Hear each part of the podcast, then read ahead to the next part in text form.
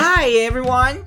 You're now listening to our weekly news. In here, I'm going to bring you the latest music industry news as it happens. With the ongoing global pandemic, the coronavirus has drawn increased attention around the world.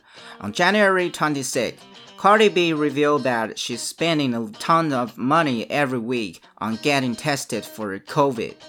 She tweeted that I get COVID tested about four times a week. Every time we get tested, it's about $250 each.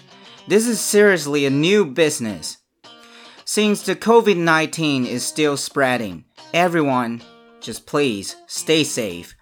So, next, let's talk about something great. This week on Wednesday, Halsey revealed her pregnancy to her million followers on social media. Surprise, she captioned a series of photos of herself with baby bump. Her boyfriend Aydin also shared his excitement in a comment. And there's more surprising news. Also on Wednesday, Selena Gomez really surprised her fans because she announced on Instagram that she will drop her first Spanish album, River Revelación, on March 12th. Now she really explores music in another language. In addition to her music career, we also know that Rare Beauties is her second business.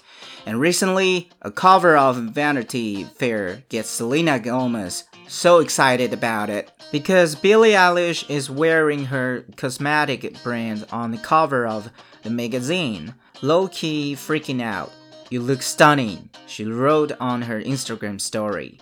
Speaking of celebrity beauty brands, data from Tribe Dynamics shows that for the year of 2020, Rihanna cosmetic brand Fenty Beauty is the most beauty brand values, which remain the top player in celebrity-owned beauty brands.